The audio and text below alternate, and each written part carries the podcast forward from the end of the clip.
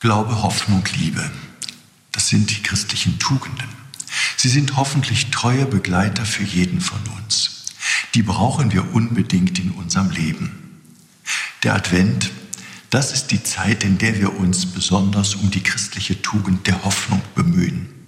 Ich meine natürlich nicht die Hoffnung, die wir auf schönes Wetter setzen, auf weiße Weihnachten, nicht die Hoffnung auf einen Sechser im Lotto, ja nicht einmal die Hoffnung, dass eine schwere Krankheit endlich heilt.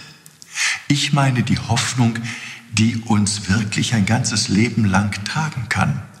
Unsere Hoffnung auf den lebendigen Gott, der jeden von uns geschaffen hat, der jede von uns liebt, der bei uns ist und uns niemals alleine lässt. Dieser Gott, der für uns Mensch geworden ist, damals vor 2000 Jahren in Bethlehem.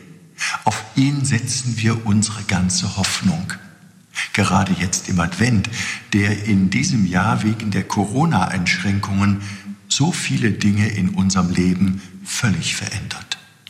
Gerade in diesen Wochen vor Weihnachten können wir die Adventszeit nutzen und uns gegenseitig von dieser Hoffnung erzählen. Wir sind besonders eingeladen, gerade jetzt, wo wir uns auf die Feier der Geburt Jesu vorbereiten, mit der schwangeren Gottesmutter auch ihre freudige Hoffnung zu teilen. Eine Hoffnung, die all unsere Dunkelheiten hell macht. Unsere Hoffnung auf den lebendigen, auf den liebenden Gott, der uns rettet.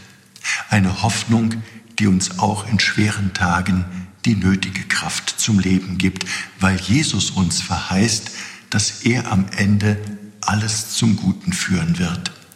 Er wird alle Tränen von unseren Augen abwischen. Der Tod wird nicht mehr sein. Keine Trauer, keine Klage, keine Mühsal, wenn er wiederkommt. Denn auch daran erinnert uns Weihnachten. In dieser großen Hoffnung wünsche ich Ihnen einen frohen und gesegneten zweiten Advent.